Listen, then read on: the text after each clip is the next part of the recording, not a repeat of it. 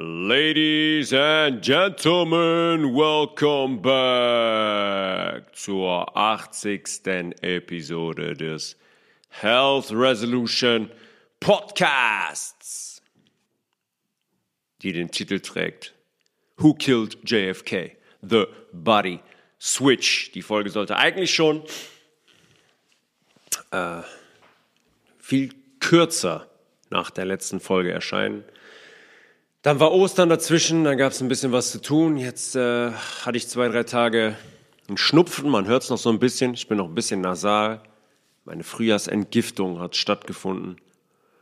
Äh, und deswegen hat es ein paar Tage länger gedauert, bis diese Folge dann jetzt heute final erscheinen konnte.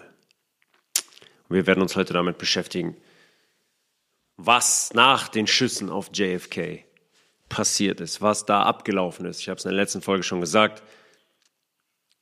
Es ist, äh, ja, es gibt da sehr, sehr viele parallel ablaufende Stränge und Aktionen, die uns eigentlich alle zugänglich sind, weil die Akten und Dokumente dazu alle, nicht alle, ein Großteil veröffentlicht sind und was wir eigentlich relativ simpel recherchieren könnten.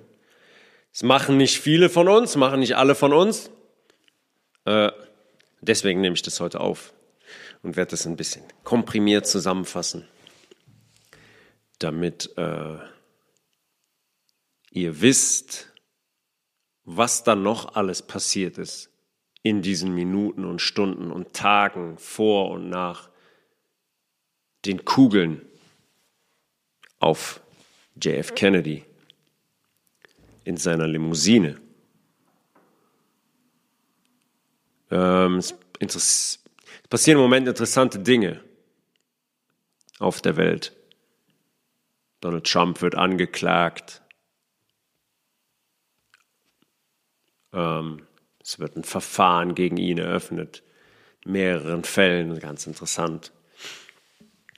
Zum Beispiel die Zahlung von Schweigegeld an eine äh, ehemalige Pornodarstellerin. Das ist eigentlich schon Jahre alt. Deren Anwalt hat selber schon gesagt vor drei, vier Jahren, dass das alles erfunden war, um Donald Trump zu belasten und schlecht dastehen zu lassen. Jetzt wird das alles nochmal aufgegriffen und es sieht alles so aus jetzt, als würde man Donald Trump jetzt hinter Gitter bringen. Was man schon 728 Mal versucht hat. Mit einer Russland-Affäre, in der man ihn belasten wollte oder ihm vorgeworfen hat, dass er mit Russland gemeinsame Sache gemacht hat und die Wahl 2016 manipuliert hat. Was ja auch schon alles öffentliches Wissen ist, was da wirklich passiert ist und wer sich da alles in höchstem Maße strafbar gemacht hat, dass man sogar so weit gegangen ist, ihn im Amt, ein Sitting President, bespitzelt hat, abgehört hat. Und das ist nichts anderes als Hochverrat. Am Ende des Tages, diese ganze, diese Anklage ist selbst auch auch Teil des Plans, weil die dazu führen wird, dass ganz andere Dinge an die Öffentlichkeit kommen werden. Das benutzt man sehr, sehr clever, um, ja, wie gesagt, andere Dinge in die Öffentlichkeit zu bringen. Aber das, äh, dieses Abhören und Bespitzeln ist eine sehr, sehr gute Parallele zur heutigen Folge, weil wir werden auch ein paar Minuten über den Watergate-Skandal sprechen, der in direkter Verbindung zu der Kennedy-Geschichte steht und bei dem es auch unter anderem um um das Abhören geht. Eine andere Sache, die ich jetzt nochmal thematisieren werde, ich habe es schon öfter gemacht und ich möchte keine Anlageberatung machen, darf ich auch nicht, will ich auch gar nicht. Ich habe schon öfters gesagt, äh, wenn Leute fragen, ja, aber wo ist, wo ist Geld denn sicher jetzt bei den Banken, die pleite gehen und bei der Situation, bei der Inflation am Finanzmarkt und so weiter, habe ich schon oft gesagt, dass ich jedem empfehle, der mich fragt, physisches Silber zu kaufen. Wenn es geht, auch Gold, aber Gold ist halt um einiges teurer. Silber ist um einiges günstiger und das ist in den letzten Tagen jetzt schon ein etwas größerer Preissprung passiert von 20 Dollar auf jetzt schon fast 26 Dollar.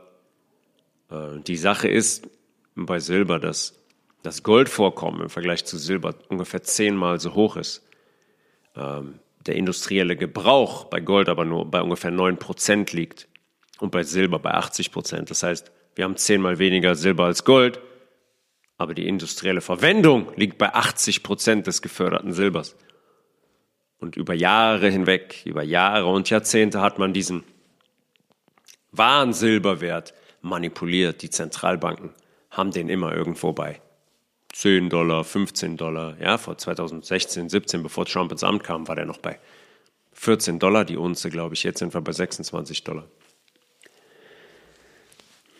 Und äh, wenn diese Manipulation am COMEX-Markt, der COMEX-Markt ist der Edelmetallmarkt, wenn die wegfällt und äh, die wahren Werte von Silber abgebildet werden, vom Silberpreis pro Unze, dann äh, werden, da bin ich mir sehr, sehr sicher, ganz, ganz verrückte Dinge passieren. Und dann werden wir uns in Höhen bewegen, von denen sich jetzt noch keiner ein Bild macht, weil der wahre Wert gemessen an zum Beispiel jetzt Gold, der liegt ganz woanders und sicher nicht bei 26 Dollar.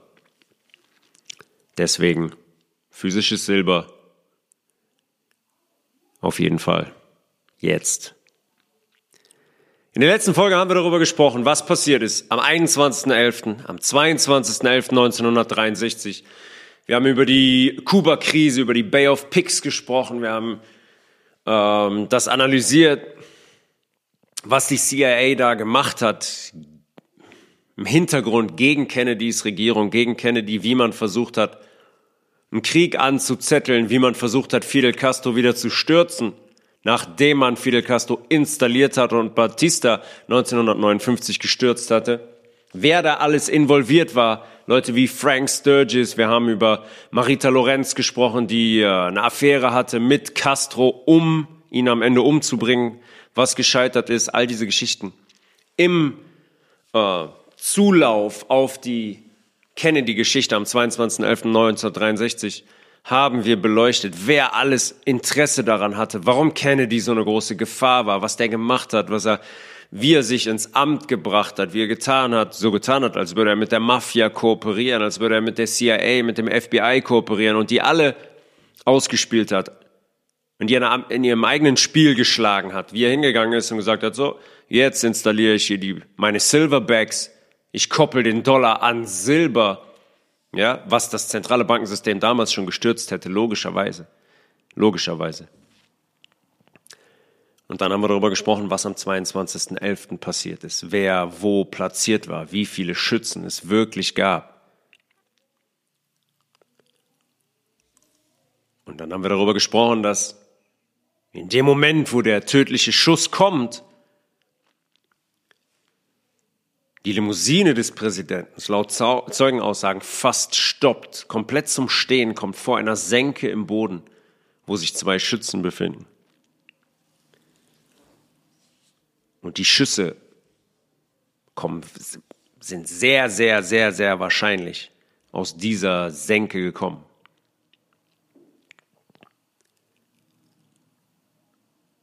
JFK ist also jetzt schwer verwundet beziehungsweise schon, schon tot in seiner Presidential Limousine auf dem Weg ins Parkland Memorial Hospital in Dallas, wo einer der Ärzte, Dr. Crenshaw, auch in der letzten Folge schon angesprochen, die Aussage trifft, dass er die Wunde im Hals von JFK immer im Kopf behalten wird weil diese Wunde zeigt, dass er von vorne erschossen wurde. Zu dem offiziellen Narrativ kommen wir heute. Und JFK lassen wir jetzt erstmal im Parkland Memorial liegen und gehen ganz chronologisch vor. 45 Minuten nach den Schüssen auf John F. Kennedy, der Dealey Plaza, wird in Dallas noch eine weitere Person erschossen. Ein Polizist wird bei einer Polizeikontrolle erschossen. Ja, Polizeikontrolle. Vorsicht, ist das offizielle Narrativ. Und zwar wird er getötet mit einem gezielten Schuss aus nächster Nähe in seine rechte Schläfe. Ungefähr dort, wo die Kugel bei Kennedy des Snipers hätte austreten müssen, wenn man JFK von hinten in den Kopf getroffen hätte. Was man, wie wir schon analysiert haben, nicht hat. Aber das hätte man gerne so gehabt, weil das das vorbereitete Narrativ war. Und der Polizist, der da erschossen wird in Dallas, hieß J.D. Tippett. Kurze Zeit später, nachdem Tippett erschossen ist, nachdem JFK im Parkland Memorial Hospital ist, kurze Zeit später tritt die Administration in Dallas vor die Presse und verkündet, dass JFK um 13 Uhr Ortszeit verstorben sei. Und das durch einen Schuss in den Kopf. Malcolm Kilduff bestätigt in dieser Pressekonferenz, dass Governor Connolly mehrfach getroffen wurde und dass Jackie Kennedy komplett verschont blieb. Wird im, sichtbar, wird im Video sichtbar, Frame by Frame. Man sieht ganz genau, wie Connolly getroffen wird. Man sieht, wie Kennedy getroffen wird. Man sieht, dass Jackie nicht getroffen wird. Und fast parallel dazu, zu dieser Presseveranstaltung, eine knappe Stunde nach den Schüssen, ja, 60 Minuten nach den Schüssen, wird eine auffällige Person in einem Kino berichtet und man, verständ, äh, man verständigt die Polizei. Wie das geht, wie man in einem Kino auffällig wird, fragt mich nicht. Vielleicht hat die Person zu viel Popcorn bestellt. Der Polizist Maurice McDonald verhaftet Lee Harvey Oswald vor Ort in diesem Kino. Worauf basierend? Ich habe keine Ahnung. Das wird noch interessanter. Jetzt passieren ganz, ganz viele interessante Dinge. Laut Aussage eines anderen Polizisten vor Ort standen am Hinterausgang des Kinos Polizisten mit geladenen Revolvern. Eventuell, um Oswald zu erschießen und ihn direkt verschwinden zu lassen? Fragezeichen. Ja, nicht vergessen. Lee Harvey Oswald ähm, war selbst Intelligence Officer und der wusste von dem Plot, beziehungsweise der konnte sich den Plot zusammenreimen und hätte logischerweise alles und jeden ausliefern können. Hinteraus, Hinterausgang vom Kino stehen Polizisten mit geladenen Revolvern. Aber man geht so vor, dass man ihn vor Ort im Kino verhaftet. Okay, kann man denken, könnte ja sein, könnte ja sein. Ich meine, wie eine Person in einem Kino auffällig wird, weiß ich nicht. Und wie das funktioniert, dass die Person zufällig der Tatverdächtige des Kennedy-Shootings ist, weiß ich auch nicht. Aber das Ganze wird noch besser. Denn Lee Harvey Oswald wird in dem Kino festgenommen und kurz bevor er quasi in dieses, dieses Kino begeht, ist er derjenige, der J.D. Tippett erschossen haben soll. Das offizielle Narrativ ist das, dass Tippett den angehalten hat, Lee Harvey Oswald, weil der auf eine Täterbeschreibung passte zum Kennedy-Shooting. Jetzt habe ich die Frage, okay, wo kommt zu diesem Zeitpunkt bitte eine Täterbeschreibung her? Oswald hat also den Präsidenten aus dem School Book Depository erschossen, setzt sich ins Auto, fährt weg, wird von JD Tippett angehalten, der ihn erkennt, weil er auf eine Täterbeschreibung passt, die es überhaupt nicht geben kann zu dem Zeitpunkt, weil niemand eine Ahnung hat, woher die Schüsse oder bei in der Narrativ, woher der Schuss herkam geschweige denn, wer den Abzug gedrückt haben kann. Und dann erschießt Oswald Tippett genau an der Stelle, an der man für die Einschusstheorie das Ausgangsloch benötigt hat. Gut. Nichts zu sehen, bitte weitergehen. Komplett schlüssig, überhaupt nicht auffällig. Kein Thema. Oswald wird also festgenommen und man setzt den dann in einer Polizeistation mit Presse und Polizei und Privatpersonen komplett überfüllt einer Befragung aus. Irgendwer von euch schon mal erlebt in den letzten Jahrzehnten, dass die Person, die man verdächtigt, den Präsidenten erschossen zu haben, in dieser Situation zur Welt reden darf, auf einer Polizeistation gerade festgenommen, der die Bühne bekommt und sich dazu äußern darf, mit diesem Tatverdacht. Da geht Oswald hin in der Situation und er sagt, dass er gerade erst davon erfahren habe, was ihm überhaupt vorgeworfen wird und dass er logischerweise den Präsidenten nicht erschossen hat. Vollkommen wurscht, weil einen Tag später, am 23.11., wird Oswald schon offiziell für die Morde an JFK und an JD Tippett angeklagt. Well, that was fast. Ja, das ging aber ruckzuck, 24 Stunden später. Und wird dann noch 24 Stunden später, am 24.11. in der Dallas Police Station für den Weitertransport in ein größeres Gefängnis vorbereitet. Warum man jetzt dafür durch den Keller der Dallas Police Station unter Anwesenheit der Presse und der kompletten Polizeibelegschaft geführt werden muss, I have no idea. Vielleicht deswegen, damit ein Mann mit geladenem Revolver aus den Spalier stehenden Personen hervortreten kann, um Oswald vor laufenden Kameras zu erschießen. Damit der nicht die Möglichkeit hat zu erzählen, was wirklich Sache ist und die, äh, und die Verschwörung zu gefährden. Guter Plan. Also geht Jack Ruby hin und erschießt Oswald vor laufenden Kameras. Jack Ruby. Letzte Folge, Jack Ruby, schon mal gehört. Zufälligerweise der Jack, der Oswald mit an Bord holte für das ganze Thema, der selber Mitglied des Chicago Outfit, Mafia war, der mehrere Nightclubs besaß und mit der Mafia aktiv handelte, und vor allem der Jack Ruby, der der Schoßhund von Richard Nixon war und am 21.11.1963 in Clint Murchisons Anwesen, Clint Murchison, der Ölmogul, mit Lyndon Baines Johnson, mit J. Edgar Hoover, mit Richard Nixon und Co. zu Abend gegessen hat, um die Vorgehensweise für den 22.11. durchzusprechen und den Mord final zu planen, beziehungsweise so ein Briefing zu machen. So, so sieht's aus, Freunde, das und das und das. Wenn das und das passiert, machen wir das und das. Hätte man sich, noch, hätte man sich nicht noch irgendwie eine auffällige Person suchen können? Vielleicht Lyndon Baines Johnson selber oder so, dass er bumm hingeht und Oswald erschießt? Ich meine, wow, ganz im Ernst.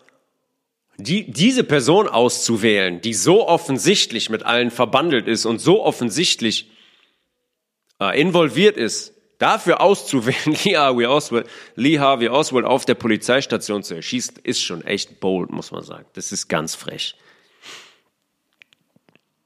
Jack Ruby wird zum Tode verurteilt, geht aber logischerweise in Revision,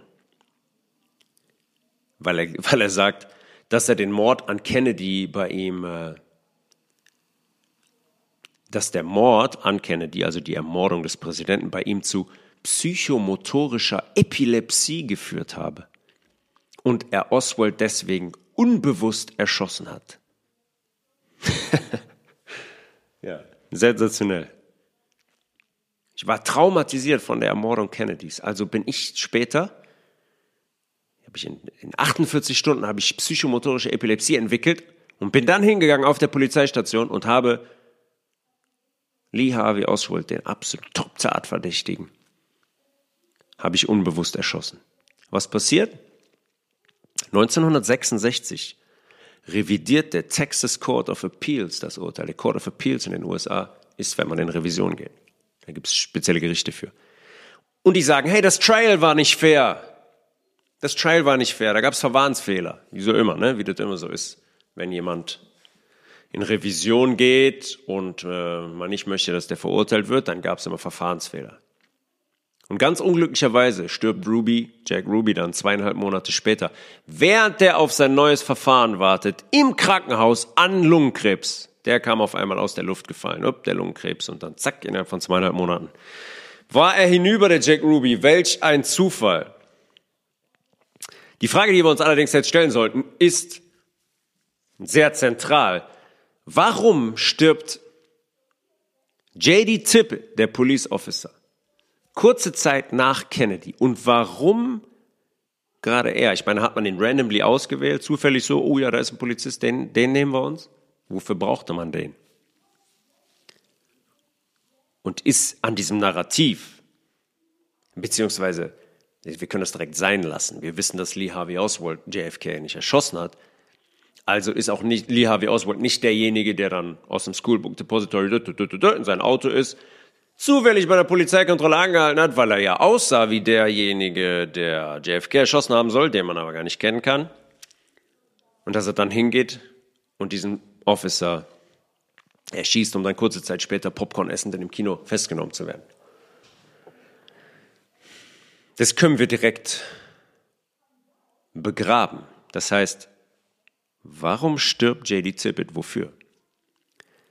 Tippett hat auf der Polizeiwache einen ganz, ganz interessanten Spitznamen getragen. JFK. Und Tippett wird erschossen, von wem auch immer, auf jeden Fall nicht von Lee Harvey Oswald. Und der wird im Methodist Hospital in Dallas bei der Ankunft für tot erklärt. Okay. Tod im Methodist Hospital in Dallas. Dann wird er, wird der Leichenbestatter gerufen, wird er weggefahren. Tippett wird allerdings ganz mysteriöserweise wohin verlegt? Er wird verlegt. Er ist schon tot im Methodist Hospital und wird dann nochmal verlegt. Ganz seltsam. Wohin wird er gebracht? Ins Parkland Memorial Hospital, in dem JFKs toter Körper liegt. Hut ab, wenn mir das mal jemand erklären kann, da wäre ich sehr, sehr dankbar für.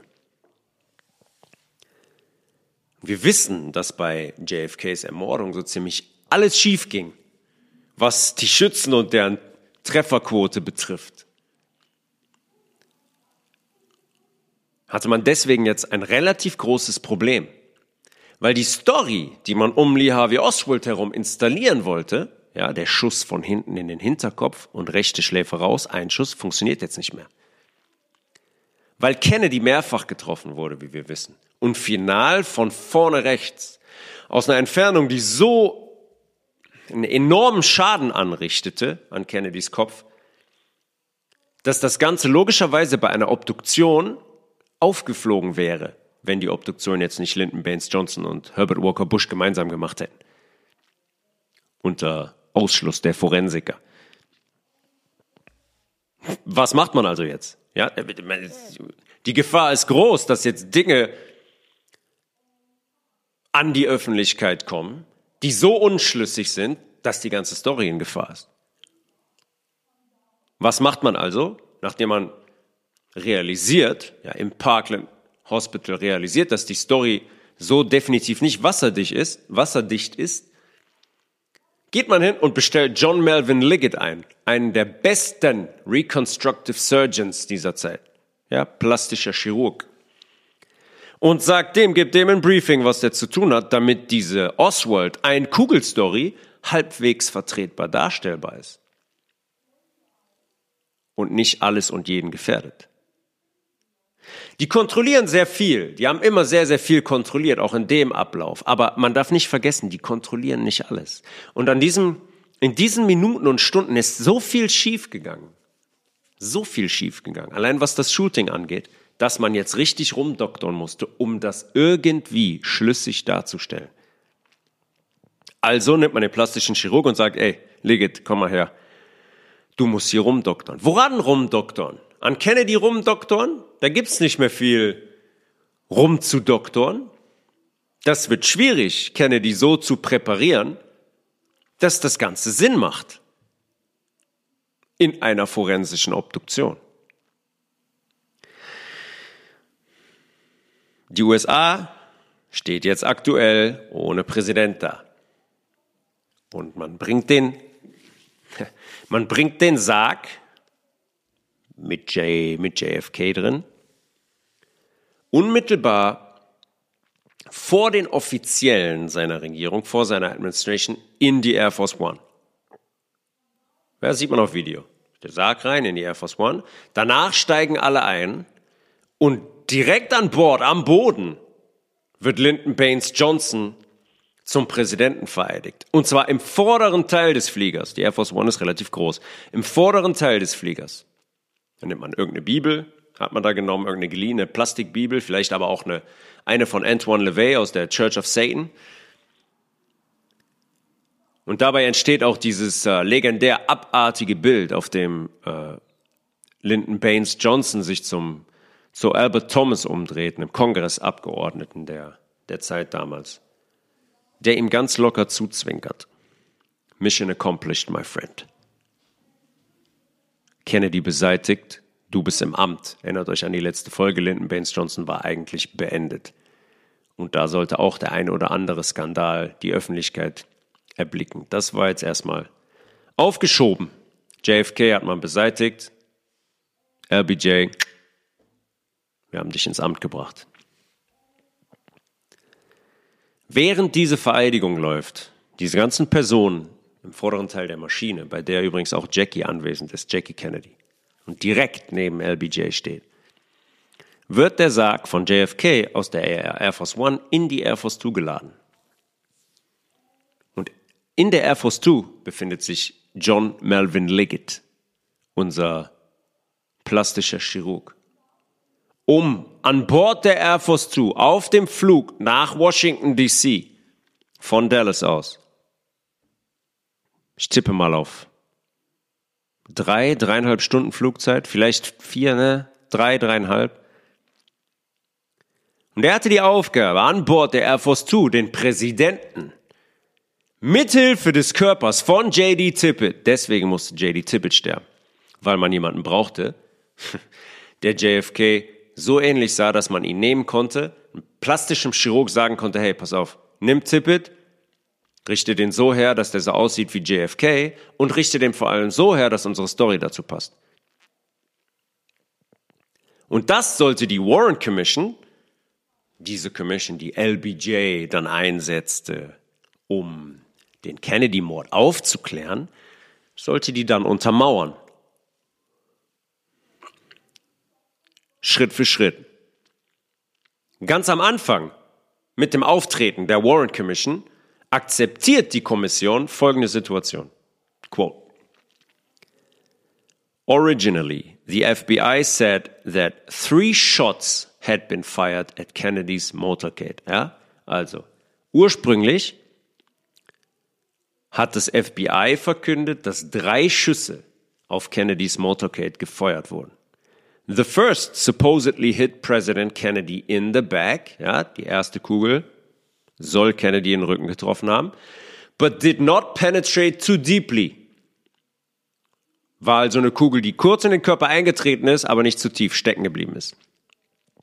The second, which hit uh, Governor John Connolly in the back, ja, die zweite, die Governor John Connolly in den Rücken getroffen hat, exited his chest, ist in den Rücken, durch die Brust raus, punctured his wrist and wound up in his thigh.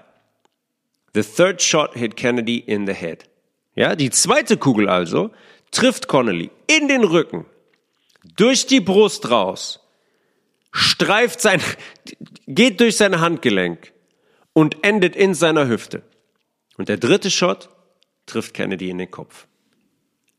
Also, laut FBI akzeptiert von der Warren Commission drei Schüsse inklusive einer Zauberkugel, ja, wie früher bei der Kindershow äh, mit Mareike Amado, wie hieß das nochmal? Mini-Playback-Show, ja, die geht in die Zauberkugel, ja, die Zauberkugel, die es fertig gebracht hat, Connolly durch die, äh, durch den Rücken, durch die Brust, in sein Handgelenk und in seine Hüfte zu treffen. Eine Kugel.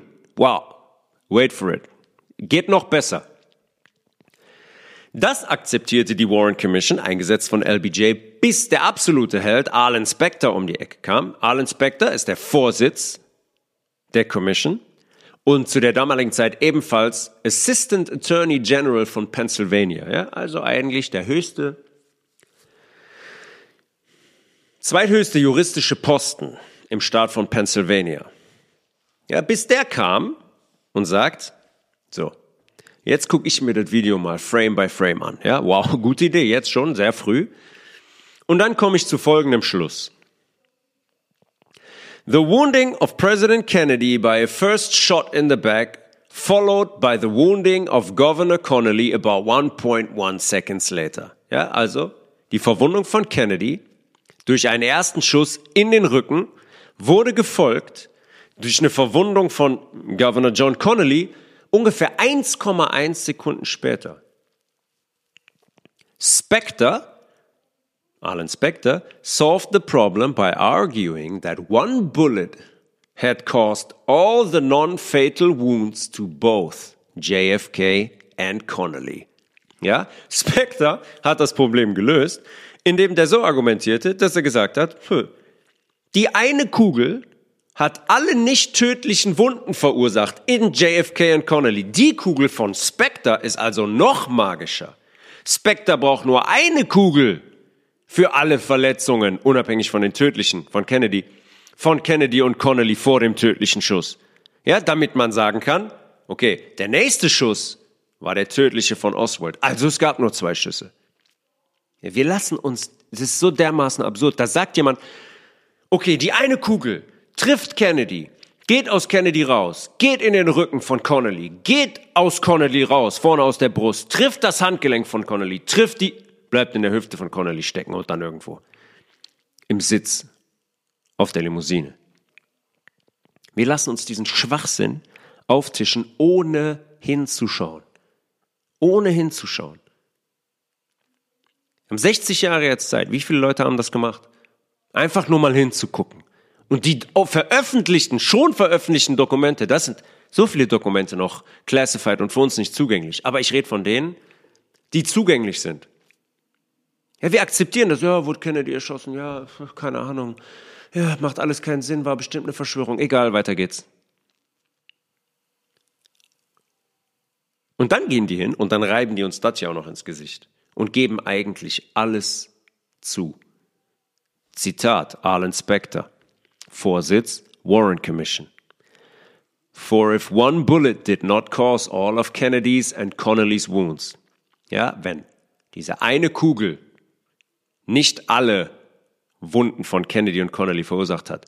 The only explanation for their injuries is that they were caused by two gunmen and some kind of conspiracy. Dann, wenn es nicht so war, ist die einzige Erklärung ihrer Verletzungen, dass zwei Schützen da waren und dass es irgendeine Art von Verschwörung gab. Wenn also diese eine Zauberkugel, die alle vier Verletzungen von JFK und Connolly hervorgerufen hat, nicht existiert hat, sagt er, dann waren es zwei Schützen oder halt acht und irgendeine Art Verschwörung. Huh.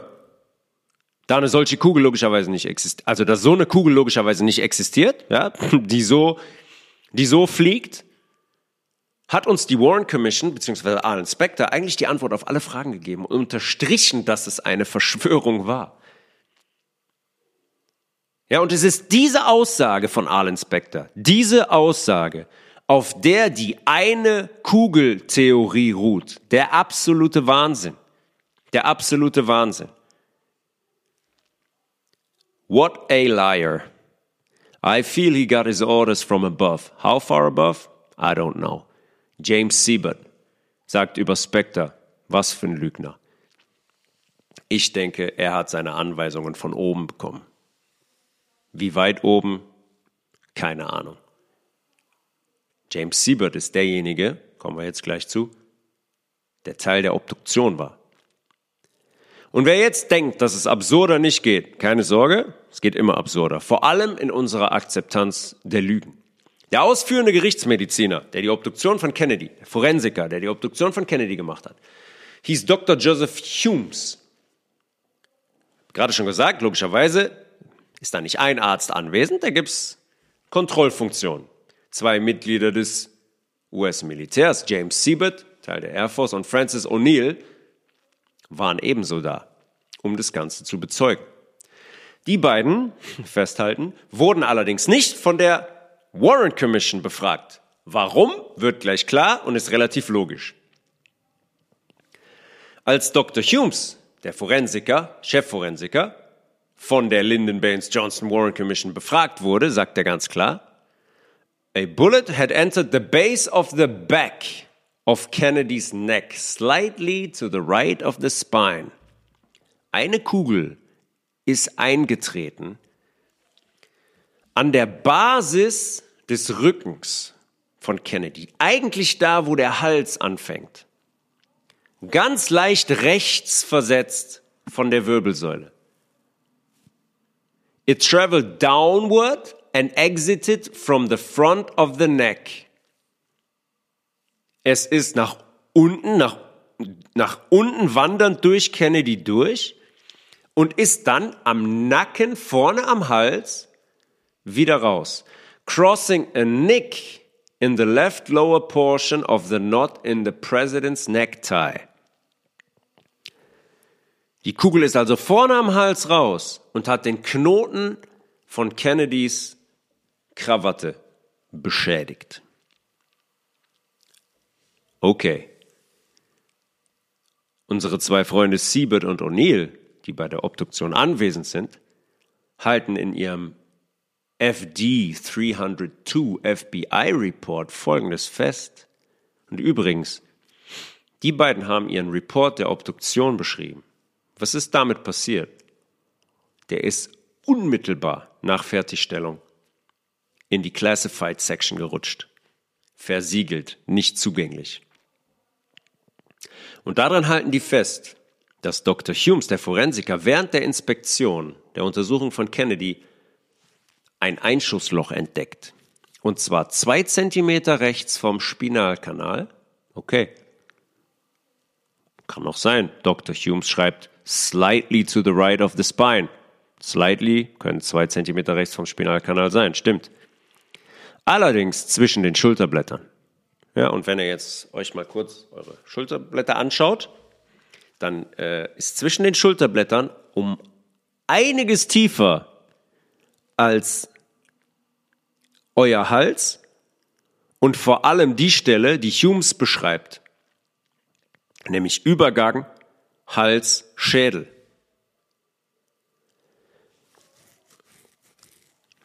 Und das ist ein Loch, was viel zu tief liegt für das Harvey Oswald Narrativ, der von hinten aus ungefähr 18 Metern Höhe geschossen haben soll.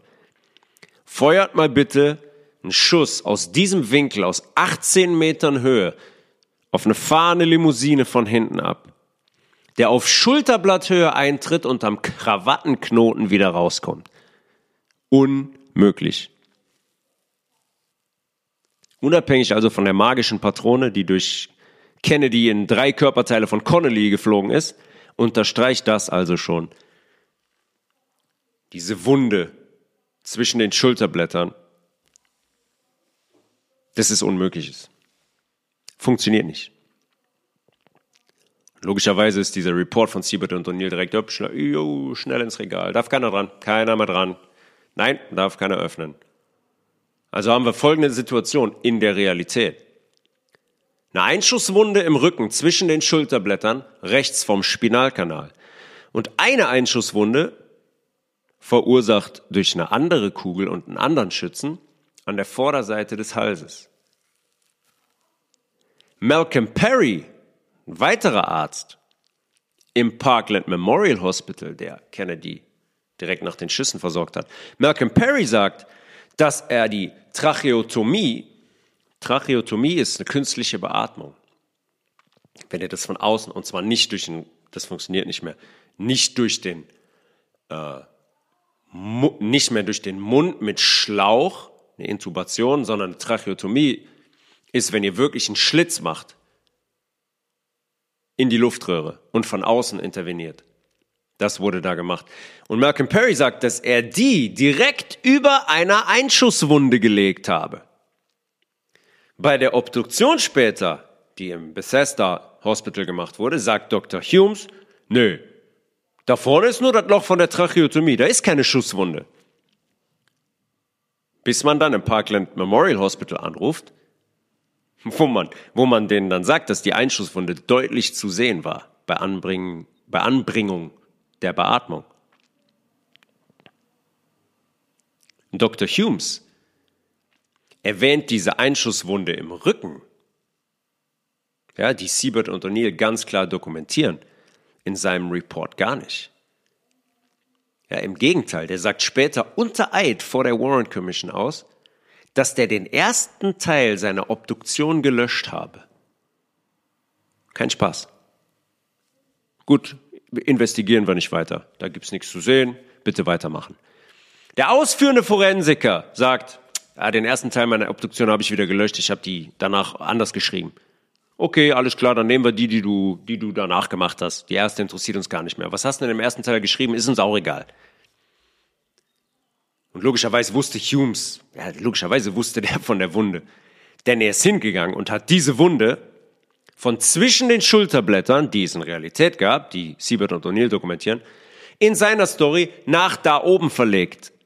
Zum Base of the Neck. Damit es noch irgendwie Sinn macht dass Oswald aus 18 Meter Höhe geschossen hat, hat. Sinn macht es auch das logischerweise nicht mehr, aber zwischen den Schulterblättern wäre komplett vorbei gewesen. Diese Wunde da oben, die Humes da hinlegt, hat es nie gegeben. Das macht von vorne bis hinten keinen Sinn, weil im Report von Siebert und O'Neill, der jetzt nicht mehr classified ist, schreiben die beiden weiter, dass die Kugel in einer Abwärtsposition von 45 bis 60 Grad in den Körper eingetreten ist, ja, zwischen den Schulterblättern. Und dass man mit dem Finger das Ende des Lochs fühlen konnte. Heißt, ist eingetreten, aber nicht ausgetreten. Was heißt das für die Beschädigung der Krawatte vorne? Was heißt das für das Loch über der Tracheotomie? für das Loch, was Kennedy vorne im Hals hatte? Logischerweise kam nicht von da, muss von vorne gekommen sein. Ja, wie war das noch mit der Magic Bullet durch die zwei Körper? Die müsste definitiv ausgetreten sein. Und diese Kugel, die in Kennedy eingetreten ist und dann stecken geblieben ist, die war auch nicht da. Genauso wenig wie eine Kugel im Gehirn von Kennedy gefunden werden konnte. Seltsam. Schüsse, Schüsse, Schüsse. Hier ein Loch, da ein Loch, zwischen Schulterblättern, Base of the Neck, vorne, aber keine Kugeln da. Hat irgendwer eventuell rumgewerkelt an dem Körper von Kennedy? Vielleicht an Bord der Air Force Two auf dem Weg nach Washington DC? Und keine Sorge, die können das noch weiter steigern. Man braucht ja jetzt, man braucht irgendwie eine Kugel. Man musste irgendwie eine Kugel herzaubern, die zu Kennedys Einschusslöchern passt. Nichts leichter als das. Dann gehen Agenten hin, rufen beim FBI an und bekommen die Info von Charles Killian, dass man eine Kugel von einem Secret Service Agenten namens Richard Johnson erhalten habe, die zufällig auf einer Bahre im Krankenhaus im Parkland Memorial gefunden wurde. Johnson sagte aber wohl dazu, dass der keine Ahnung hat, ob Kennedy auf der Paare gelegen hat. Ein Secret Service Agent. Also lässt man dem Forensiker Dr. Humes die Kugel zukommen und der kommt zu dem Schluss, dass es so gewesen sein muss, dass man eine Herzmassage auf der Bahre ausgeführt habe mit Kennedy und dass es absolut möglich ist, dass die Kugel aus Kennedy herausmassiert wurde. Wow! Wow! Endlich! Endlich macht unsere Story wieder Sinn. Man hat eine Herzrhythmusmassage ausgeführt an Kennedy und dann ist plopp die Kugel aus dem rausgefallen. Und dann hat man die ist die, der runter und die ist auf der Bahre liegen geblieben und der Secret Service Agent, der hat die dann von der Bahre genommen und gesagt, hey, ich habe eine Kugel gefunden. Ich weiß zwar nicht, ob die von der Bahre von Kennedy ist, aber ich glaube, die passt zu eurer Story. Die, die Kleidung von Kennedy, ja, immer Man sagt, also im, im, forensischen Bericht ist es ja so, dass die Kugel da die Necktie, die äh, Krawatte beschädigt hat. Auch die Kleidung von Kennedy hat man im Parkland Memorial Hospital festgehalten, ohne die zur Obduktion ins Bethesda zu geben. Obwohl ja der Krawattenknoten ein Riesenbeweisstück ist. Man gibt die also nicht zur Forensik, nicht in die Obduktion. Gut. Ich bekomme immer mehr den Eindruck, dass man, dass da Leute am Werk waren, die äh, das nicht wirklich aufdecken wollten, das Ganze. Governor, Governor Connolly said, It is not conceivable to me that I could have been hit by the first bullet, and then I felt the blow from something which was obviously a bullet, which I assumed was a bullet, and I never heard the second shot. Didn't hear it. I didn't hear but two shots. I think I heard the first shot and the third shot. Ja, bis ans Ende seines Lebens hat John Connolly die Einkugelthese abgelehnt. Der hat ganz klar gesagt, kann nicht sein, unmöglich. Ich saß in dem Auto, nix, eine Kugel, geht nicht. Und man muss auch lediglich hingehen und sich die Videoaufnahmen ansehen. Ganz eindeutig fliegen hier mehrere Kugeln in zwei Körper. Ende der Diskussion. Und Siebert und O'Neill sagen ganz eindeutig in mehreren Interviews, die haben mehrere Interviews gegeben, in Büchern, die erschienen sind von investigativen Autoren, immer auf die Frage, ob die irgendwas von dieser Ein-Kugel-Theorie glauben, absolutely not, did not happen. Ja, absolut nicht. Ist so nicht passiert. Die Frau von John Liggett, ja, unserem plastischen Chirurgen an, an Bord der Air Force Two, der äh, Tippett so hergerichtet hat, dass er wie Kennedy aussieht, hat einige Jahre später, die Frau von ihm hat einige Jahre später in einem Interview interessante Aussagen getroffen. Ja, die beschreibt die Situation, wo Liggett danach nach Hause kommt und zu ihr sagt, We're gonna get out of town for a while until all of this blows over. Ja, wir verlassen die Stadt, bis der ganze Quatsch hier vorbei ist, bis der Dampf daraus ist. Dann schauen die beiden zwei Tage später die Ermordung oder einen Tag später die Ermordung von Oswald zusammen, live im TV. Und dann sagt Liggett zu seiner Frau, everything's okay, now we can go home. Ja, jetzt alles okay, wir können nach Hause. Ja, und Liggett war plötzlich ein reicher Mann. Ja, Partys geschmissen, hat ein Casino-Leben geführt, bis er selbst ganz offiziell bei einem Vorfall erschossen wurde. Was kurios ist, weil seine Frau den einige Zeit später in einem Casino in Las Vegas wieder sieht. Noch ein Body Switch? Liggett vielleicht öffentlich verschwinden lassen, damit den niemand befragen kann und der nicht auf Ideen kommt, was äh, auszupacken, was wirklich an der, an der Air Force Two passierte. Spekulation. Auf jeden Fall ist es seltsam, dass jemand erschossen wird und seine Frau ihn kurze Zeit später selbst in Las Vegas wieder trifft. Klar ist, JFK wurde von mehreren Kugeln und mehreren Schützen getroffen. Lee Harvey Oswald war unser, der Klassiker, der Fall Guy. Ja, das ist derjenige, der, der, der Sündenbock, den man präsentieren wollte, den man präsentiert hat. Aber Lee Harvey Oswald war, ich glaube, nicht mal einer der Schützen. Ich denke, er hat selber gar nicht geschossen. Der war zwar mit Jack Ruby im Schoolbook Depository, um die ganze Geschichte auf den Pin zu können, aber ich denke nicht, dass er selber geschossen hat. Ich weiß nicht, was man Lee Harvey Oswald, was der für eine Rolle hatte, was man dem erzählt hat. Aber er ist nicht einer der Schützen gewesen. JFK wurde, das ist ganz klar jetzt, das Opfer einer Verschwörung und musste sterben. Das war die einzige Möglichkeit, um das zu verhindern, was ohne Zweifel eingetreten wäre. Der Zusammenbruch des jesuitischen Systems, vor allem des zentralen Bankensystems. Und das ist das Erste und das Einzige, was fallen muss. Alles andere kommt danach automatisch. Ja, mit Kennedy sind wir wieder beim Thema.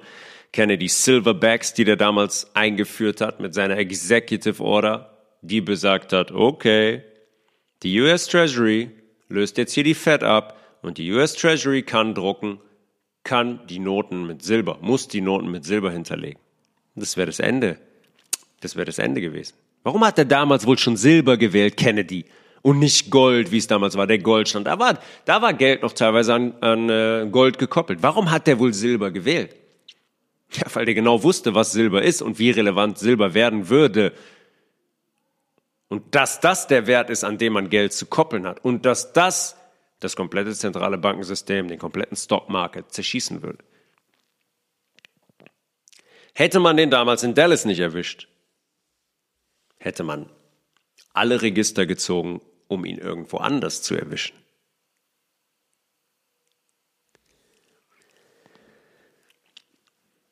Schon damals war es kurz davor, ähm, herauszukommen, was wirklich passiert ist an diesem 22.11.63 und danach. Aber das System war einfach noch zu, zu sehr intakt. Der Einfluss war noch zu groß. Die Anzahl der Leute, die Einfluss hatten auf die Politik, auf die Justiz, auf die Medien, beziehungsweise die Medien sind, waren und sind nichts anderes.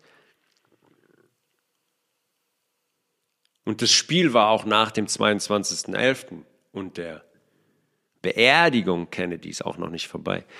Der Beerdigungsort von Kennedy ist ein sehr, sehr interessanter Ort, Arlington. Arlington. Sehr, sehr interessanter Ort, weil ähm, die, die Form sehr, sehr interessant ist, wenn man von oben drauf schaut. Und der Buchstabe, der da sichtbar wird. Und jahrelang danach, noch Jahr, jahrelang danach, äh, sollte es noch Events geben, die in direkter Verbindung mit dem Kennedy-Mord standen und stehen. Wie zum Beispiel ein Gerichtsverfahren gegen Clay Shaw, dem ganz klar vorgeworfen wurde, Teil einer Verschwörung gewesen zu sein, die JFK ermordet hat. Zum Beispiel zusammen mit David Ferry. David Ferry war definitiv einer der Piloten der Sniper. David Ferry hat definitiv Sniper nach Dallas gebracht. Aber Clay Shaw saß jetzt da auf der Anklagebank da hat man gesagt, pass auf, äh, hier muss es eine Verschwörung gegeben haben und du warst Teil davon. Wie seltsam, weil man hatte ja eigentlich Lee Harvey Oswald installiert, der war erschossen worden. Und trotzdem kommt es jetzt hier zu einem Verfahren gegen Clay Shaw, dem vorgeworfen wird, vorgeworfen wird, dass, es die, dass er Teil dieser Verschwörung war, die es scheinbar doch gegeben hat. Clay Shaw war zu seiner Zeit äh, logischerweise auch Teilzeit CIA, war ein Militäroffizier und vor allem ein Businessman. Der war der Direktor des New Orleans Trade Mart, quasi dem World Trade Center von New Orleans. Was kommt da raus am Ende? Am Ende des Tages bei diesem Verfahren, innerhalb von einer Stunde befand die Jury, die Grand Jury ihn für nicht schuldig. Ein Blitztrial. Wow.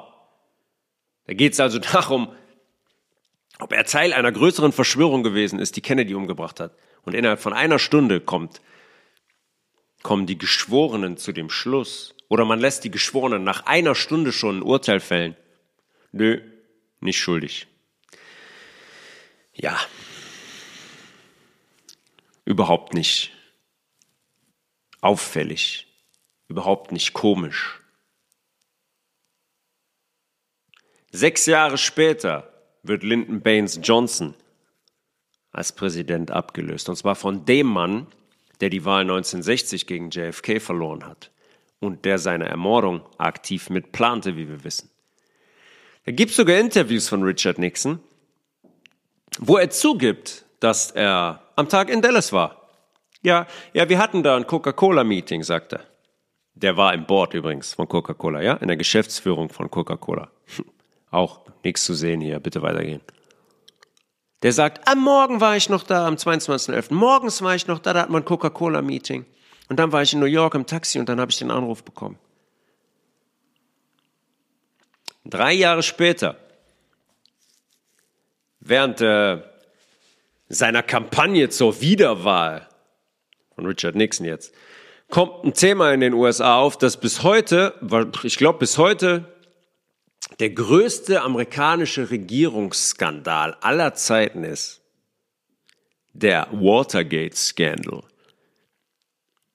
Offiziell umfasst der Watergate-Scandal eine, eine, Reihe von Events, die sich auf äh, die illegale Beschaffung von Informationen und Dokumenten der Demokraten durch die Republikaner bezieht. Ja, die Republikaner haben also die Demokraten bespitzelt. Hauptsächlich durch die Installation von Abhörgeräten in demokratischen Räumlichkeiten.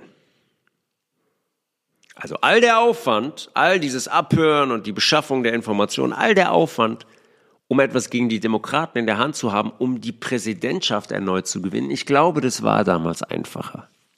War immer schon einfacher. Wenn man der Auserwählte gewesen ist, dann hat man die Wahl gewonnen. Punkt. Dafür muss ich so einen Aufwand nicht, nicht großziehen. Und der zentrale Moment des Watergate-Skandals ist äh, ein Einbruch ins Zentrum der Demokratischen Partei am 17.06.1972. Da ist man hingegangen, ist eingebrochen und hat Dokumente entwendet. Und das hat das fast zum Überlaufen gebracht. So dass Nixon dann gut zwei Jahre später als einziger US-Präsident der Geschichte seinen Hut genommen hat und zurückgetreten ist. Und medial wird das Ganze, dieses Watergate-Thema mit Nixon, 1977 nochmal breitgetreten. Als David Frost hingeht und Nixon live im, äh, im TV interviewt und auch Watergate thematisiert. Was David Frost angeht, gibt es übrigens auch einen Film zu. Wieder sehr, ihr wisst, ihr kennt, ihr kennt das mittlerweile. Immer wenn es dazu zu sowas einen Film gibt, wollen die uns Dinge glauben machen, die nicht der Realität entsprechen. Was David Frost angeht, den Journalisten, das ist ein Brite, der alle Premierministers, Premierministers, Premierminister Englands von 1964 bis 2016 interviewt hat. Und ebenfalls alle US-Präsidenten seit Lyndon Baines Johnson. Welch ein Zufall ein auserwählter Journalist, das muss jemand sein, der sehr ehrenvoll und investigativ arbeitet, wenn der über 50 Jahre hinweg diesen Job machen darf und mit allen sprechen darf, die in UK und den USA das Sagen hatten. Und das war ebenfalls ein Interview, das logischerweise sehr kritischen Journalismus suggerieren sollte. Das uns suggerieren sollte, dass äh, Frost Nixon auf dem falschen Fuß erwischt hat, als der Watergate angesprochen hat und Nixon dann sichtbar nervös wurde und nicht mehr vor und zurück konnte und äh, äh, Nixon war schon längst aus dem Amt, irrelevant. Ja, irrelevant. Und natürlich wurden da auch keine Dinge thematisiert, zu denen wir jetzt kurz kommen, worum es dabei wirklich ging. Weil worum es bei Watergate wirklich ging und welche Parallelen es zur, zum Mord an JFK gab, hat Frost natürlich nicht thematisiert. Hätte man natürlich auch alles machen können, ne? War ja alles schon zugänglich. Hätte man sagen können, pass mal auf, Richard, äh, aber ein bisschen komisch. The White House Plumbers. Der Spitzname für die Einbrecher, die in das äh, Headquarter der Demokratischen Partei eingebrochen sind. Im Juni 72. Jetzt, ich glaube am 1.5. kommt eine Serie auf HBO raus. The White House Plumbers, die das Thema behandelt. Äh, ja, wenn ihr Lust habt, könnt ihr euch mal, könnt ihr euch das mal anschauen. Ich würde es mir auf jeden Fall anschauen, weil mich das immer interessiert und ich wissen möchte, wie die da was thematisieren und wie viel die da lügen. Oder ob es vielleicht so ist, dass man gewisse Dinge da wirklich thematisiert. Und ganz interessant dabei ist, dass Woody Harrelson einen der Hauptcharaktere spielt. Ja, welch ein Zufall. Woody Harrelson, Sohn von Mr. Harrelson, der auf JFK geschossen hat und der JFK von vorne in den Hals geschossen hat. Charles Harrelson, CIA Hitman. Sein Sohn, was für eine Ironie, sein Sohn spielt eine der Hauptrollen in der HBO-Serie The White House Plumbers, die den Einbruch oder die Charaktere des Einbruchs des Watergate-Skandals thematisiert. Auf jeden Fall, diese White House Plumbers, deren Spitzname der Einbrecher, sind der Redaktion mehr als nur bekannt. Fünf Einbrecher. Bernard Barker, Virgilio González, Eugenio Martinez, ja, Kubaner. Wir sind hier wieder im Bereich Kubaner und aus äh, Kuba organisiert von der Bay of Pigs und so weiter. Die lassen wir mal alle links liegen, die drei. Wichtiger sind die zwei, die jetzt kommen. Frank Sturgis und Edward Howard Hunt. Schon mal gehört? Edward Howard Hunt und Frank Sturgis? Ich glaube ja, in der letzten Folge, als wir darüber gesprochen haben, wer alles involviert war. Frank Sturgis ist einer der Schützen auf Kennedy. Edward Howard Hunt ist derjenige, der Intelligence Officer, Officer der Sturgis unter Anwesenheit von Marita Lorenz in äh, Dallas bezahlt hat für den auszuführenden Mord an Kennedy. Wir haben also jetzt Edward Howard Hunt und Frank Sturgis, die 1972, neun Jahre nach dem Kennedy-Mord, in die nächste Verschwörung verwickelt sind und den Einbruch ins DNC-Headquarter durch, durchführen. Gibt es irgendwen, der da jetzt an Zufall glaubt? Ja, die waren neun Jahre später, oh, sind jetzt wieder auserwählt worden, das zu machen. Frage ist, welche Dokumente hat man da wirklich entwendet, die bestimmte Personen eventuell schwer hätten belasten können? Frank Sturgis. Das Gute an Frank Sturgis ist, der hat nie das Maul gehalten. Der hat immer, der hat immer so ein bisschen was gesagt. Frank Sturgis hat dem San Francisco Chronicle, damals Brühwarm, erzählt, dass der eigentliche Grund für den Einbruch die Entwendung von Fotografien war, die die Demokraten planten zu veröffentlichen. Dem, also, und zwar Fotografien, nicht von Richard Nixon beim, beim Frühstücken, sondern Fotografien wie die von Herbert Walker Bush in Dallas vor dem Schoolbook Depository am 22.11.1963 bei der Kennedy-Ermordung. Die Art von Dokumenten. Den Einbruch hätten sie sich sparen können, weil wir haben die Fotos. Und wir kennen jetzt einen Großteil der Zusammenhänge.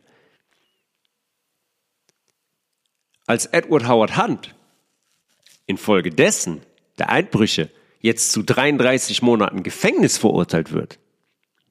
Ja, ist interessant. Auf einmal ist Edward Howard Hunt der Vollguy und die Position fand er überhaupt nicht gut. Ist er hingegangen und hat Nixon Messages geschrieben, Nachrichten geschrieben und hat gedroht zu veröffentlichen, was der wirklich über die JFK Assassination wusste.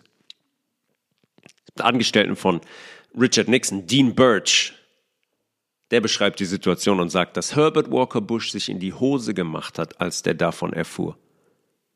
Nur Hunt hatte das Problem, dass er ins Gefängnis musste und die Informationen nicht veröffentlichen konnte. Wie mache ich das also?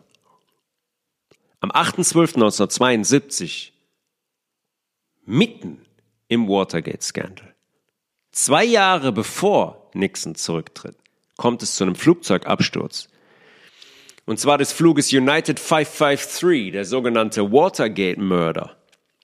Dorothy Hunt, die Frau von Edward Howard Hunt, geht an Bord der Maschine des Flugs 553 von Washington Richtung Chicago zusammen mit einer Tasche, in der sich 250.000 Dollar befinden. Wahrscheinlich, sehr, sehr wahrscheinlich das Schweigegeld für ihren Mann. Mit an Bord an diesem Tag gehen CBS-Korrespondentin Korrespondentin, Korrespondentin, Korrespondentin Michelle Clark, die mit einem CIA-Officer verheiratet war. Und der hat der Informationen gegeben, worum es beim Watergate-Skandal wirklich ging. Ja, nicht vergessen, die sind da eingebrochen, weil bestimmte Leute kurz davor waren, Informationen und Fotografien in die Öffentlichkeit zu bringen, die alles entblößt hätten. Da passiert Folgendes. Kurz vor der Landung in Chicago O'Hare verfehlt die Maschine den Runway und stürzt in ein Wohnviertel. Jetzt fragt euch mal, wie oft ist das passiert? Wie oft ist ein Flugzeug in ein Wohnviertel gestürzt? Kurz vor der Landebahn. Ja, nur weil es ein bisschen neblig war. Jetzt kann man noch fragen, okay, warte, der Nebel an dem Tag. Wie ist es eigentlich mit Nebel? War der natürlich oder kann ich habe ich Technologien, um Nebel zu erzeugen und das an dem Tag so aussehen zu lassen, als wäre das ein natürlicher Absturz aufgrund von Nebel. Die Maschine stürzt in diese Wohnhäuser.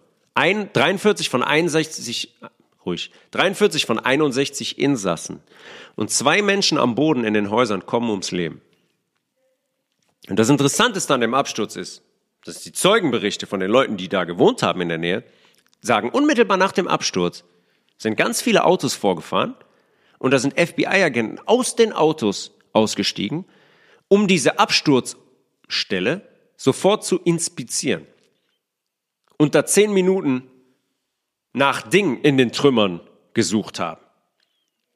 Wo ist hier die Zuständigkeit vom FBI? Seit wann ist das FBI direkt vor Ort, wenn ein Flugzeug abstürzt? Abstürzt. Direkt, direkt, ohne zu zögern, sind die da vor Ort, als hätten die gewusst, wo das Flugzeug abstürzt. Ja, surprise, surprise, die haben gewusst, wo das Flugzeug abstürzen würde.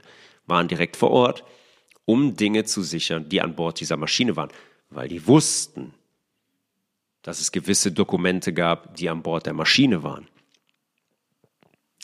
Und weil die natürlich auch wussten, dass Edward Howard, Howard Hunts Frau an Bord war, dass Michelle Clark an Bord war und dass man verhindern musste, dass die das durchziehen, was die geplant haben, nämlich gewisse Dinge in die Öffentlichkeit zu bringen im Namen von Edward Howard Hunt. Und als dann eine ähm, TV-Station einen anonymen Anruf erhält von einer Radiostation, ähm, die die Kommunikation zwischen Tower und Piloten abgefangen hat, ist das FBI hingegangen und hat alle Aufnahmen sofort konfisziert und alle Tapes sofort konfisziert und hat die natürlich auch nie veröffentlicht. Wieder nichts zu sehen. Bitte weitergehen. Nothing to see here. Ja, die Radiostation hat über Funk Teile der Kommunikation mitbekommen. Und man hat dieses Flugzeug absichtlich durch Fehlkommunikation vom Tower des Flughafens hat man absichtlich abstürzen lassen, um die Frau von Edward Howard Hunt verschwinden zu lassen, um Michelle Clark verschwinden zu lassen, um logischerweise auch Edward Howard Hunt zu sagen, pass mal auf, mein Freund, du hältst das Maul, sonst passieren hier noch ganz andere Dinge.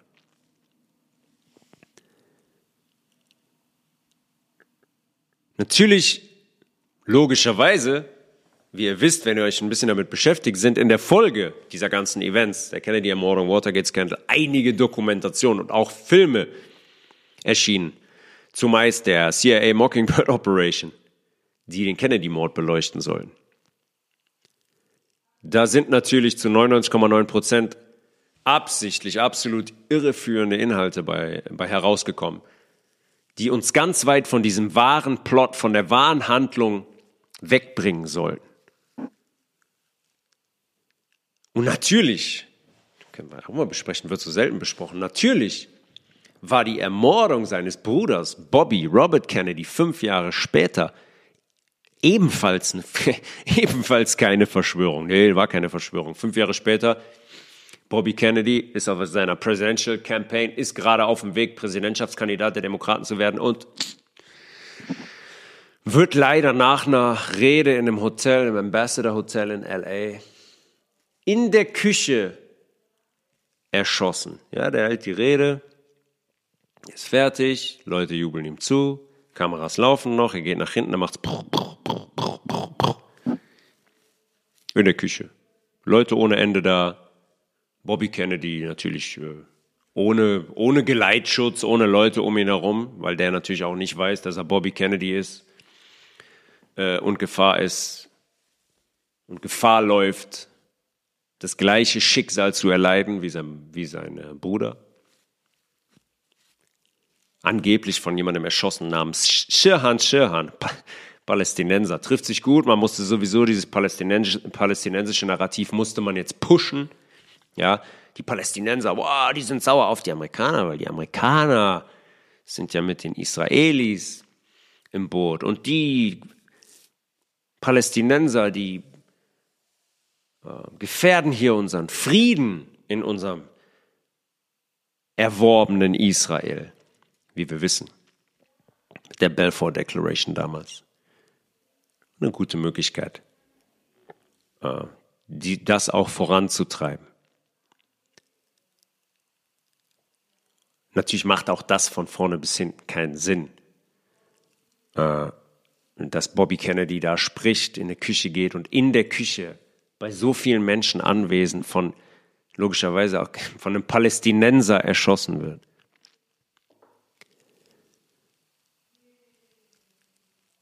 Das funktioniert alles nicht mehr. Äh, weil ganz viele Menschen damals schon vermutet haben und heute immer noch vermuten, dass hinter der Ermordung oder hinter den beiden Morden logischerweise eine Verschwörung steckt. Viele Menschen können sich oder haben sich, wie ich eben gesagt habe, wir haben einfach nicht die Muße, uns damit auseinanderzusetzen, weil wir nicht glauben, dass das relevant sei. Es ist relevant. Es ist relevant. Es würde alles erklären, all die Dinge, die passiert sind, ob es die Kennedy-Ermordung ist, ob es die ganzen Kriege sind, ob es 9-11 ist. Das würde uns erklären, was hier wirklich passiert. Aber wir haben als im, zum Großteil haben wir es nicht gemacht. Bis heute. Bis zu den letzten drei, vier, fünf Jahren, wo es mehrere Leute gemacht haben, wo ähm, diese Message immer schneller die Runde gemacht hat zu den verschiedenen Events, dass hier irgendwas nicht passt, dass das alles von den gleichen Instanzen geplant und durchgezogen ist. Und äh, zu, bei der, bei der Kennedy-Ermordung muss man ganz klar sagen, dass sie einen echt beschissenen Job gemacht haben. Ja, weil die Strippenzieher und die, die Ausführer hier der, der Jesuitenanordnung JFK umzubringen, die waren so ungründlich und die waren deutlich weniger clever, als die eigentlich dachten. So dass die Wahrheit heute eigentlich auf dem Silbertablett vor uns liegt und auch jederzeit beweisbar ist. Müsste eigentlich überhaupt, also eigentlich müsste es nur, je, lediglich müsste es jemand thematisieren, medial, öffentlich. Machen die, die jetzigen Medien, machen die das? Natürlich machen die das nicht, weil die unter der Kontrolle der Menschen stehen, die Kennedy aus dem Weg geräumt haben. Aber es, auch die Wahrheit wird nicht mehr unterm Deckel zu halten sein. Immer mehr Menschen erfahren diese Wahrheiten. Und äh, es werden von Tag zu Tag werden es mehr Menschen, die die Zusammenhänge sehen und blicken. Und es werden immer mehr Menschen, denen man nicht mehr erzählen kann, dass Lee Harvey Oswald aus dem Schoolbook Depository aus 18 Meter Höhe eine Kugel geschossen hat.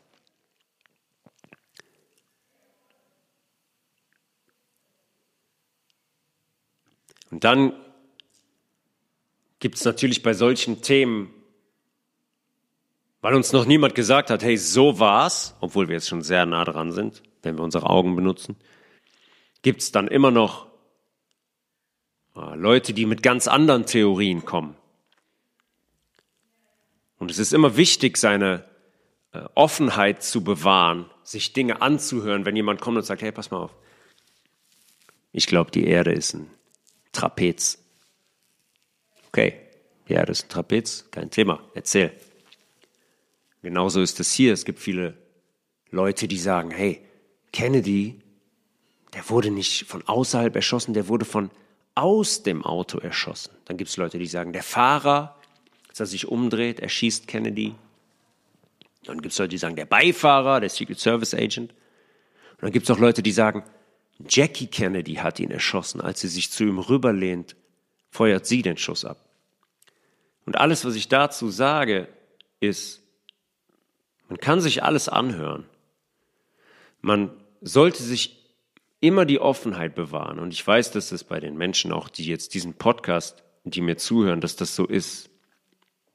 Dass ihr bereit seid, euch Dinge anzuhören, wenn die jemand schlüssig darlegen kann und die für euch auch mit euren eigenen Augen überprüfbar sind und Sinn machen. Geht nicht immer, in dem Fall geht's, aber wenn man sich die Videoframes anschaut Und wenn man sich die Videoframes anschaut, wird für mich ganz klar, dass Jackie Kennedy im Leben nicht diejenige gewesen sein kann, die ihren Mann aus nächster Nähe erschossen hat. Ist einfach nicht möglich. Ist einfach nicht möglich. Man sieht keine Waffe, wie sie sie rausholt. Das können wir alles, das können wir alles lassen. Am Ende des Tages, wenn man sich das Frame anschaut, sie beugt sich rüber, als sie merkt, hey, er ist getroffen. Wenn sie die aus 30 Zentimetern eine Waffe abfeuert, dann wird ihr Körper nicht starr dastehen. Dann wird es eine Rückkopplung geben in die Hand, in den Unterarm. Es ist unmöglich, jemanden aus 30 Zentimetern so zu erschießen, ohne dass der Körper eine Reaktion zeigt. Und man sieht auf dem Frame ganz klar, dass sie realisiert, oh, er ist, ich realisiere jetzt gerade, er ist getroffen, er ist verwundet, sie beugt sich rüber, in dem Moment kommt der Schuss und eine Zehntelsekunde später erschrickt sie und realisiert, wir sind hier unter Beschuss und mir kann die nächste Kugel in den Kopf fliegen und sie versucht zu rotieren, zu drehen, in eine Position zu kommen, aus der Limousine rausklettern zu können. Da kommt der Secret Service Agent von hinten der Fahrer beschleunigt, logischerweise. Der Fahrer ist Teil dieses Plots, da bin ich mir sehr sicher. Der Fahrer hält an vor der Senke fast, der Schuss kommt und er beschleunigt. Auf dem Video auch zu sehen, die Beschleunigung. Aber wenn Leute mir sagen wollen, äh, Jackie ist diejenige, die JFK erschossen hat aus nächster Nähe, nein, sehe ich leider nicht. Unmöglich. Und ja, es, Jackie, man kann JFK niemanden an die Seite gestellt haben, der ähm, selber Teil von Geheimbünden war. Ja, sagen wir mal, Jackie war Teil von hat im Auftrag der Jesuiten zum Beispiel gehandelt. Das mit JFK, das hat JFK nicht gemerkt. Derjenige, der diese Organisation genau kannte, der,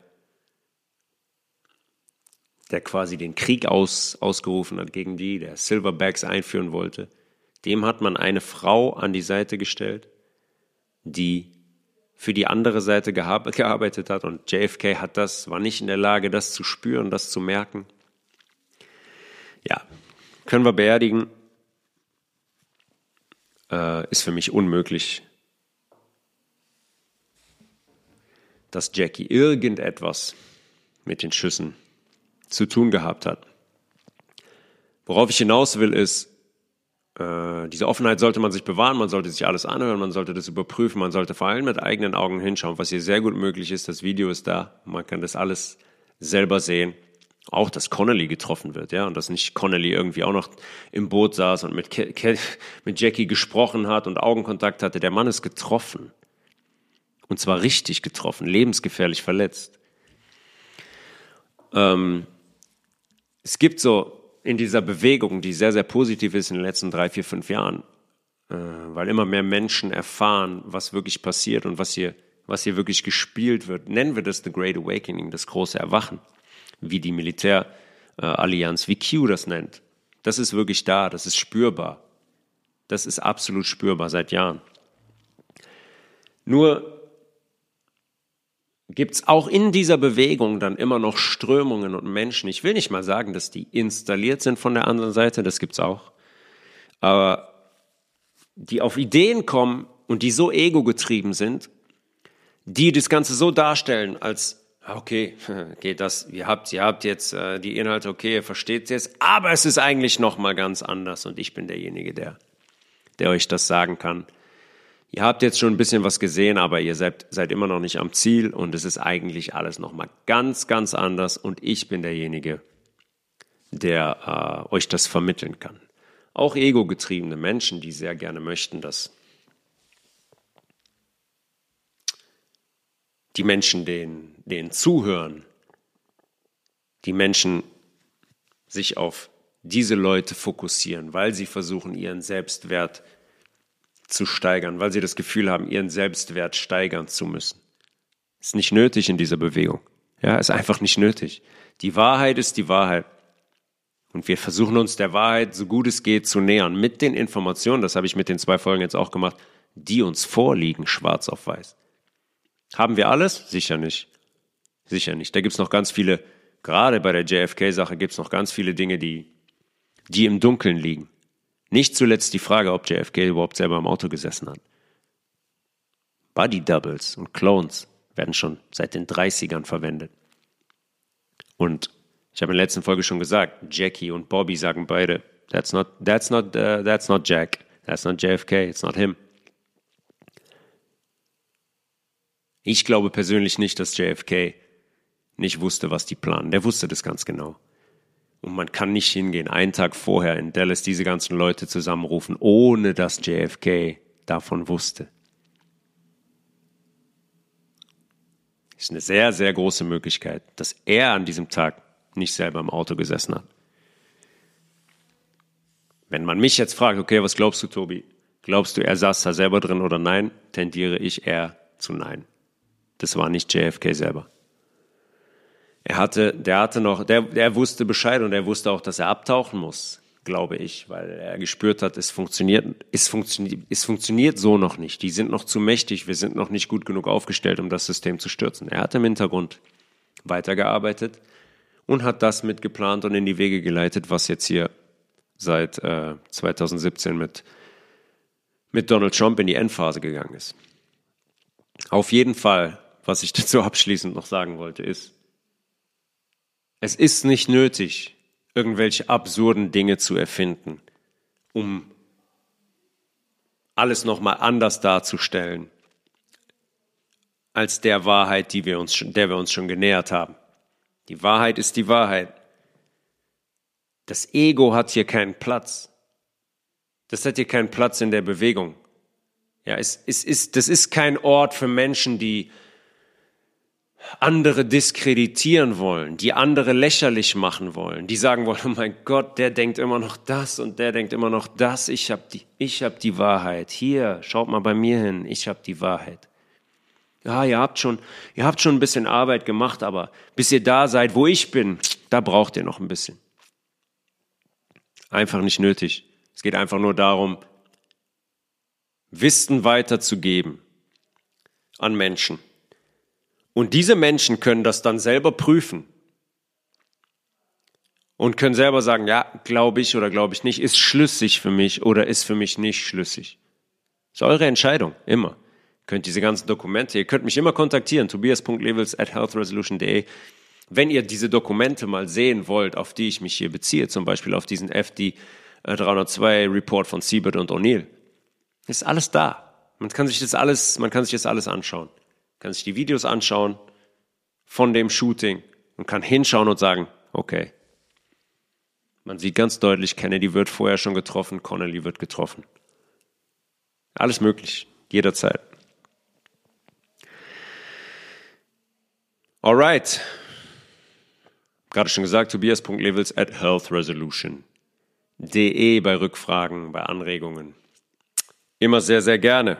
Ich wünsche euch eine schöne Zeit. Und ich überlege mir schon das Thema für die nächste Episode. Bis dahin, alles Liebe und alles Gute. Silber, Silber, Silber. Peace.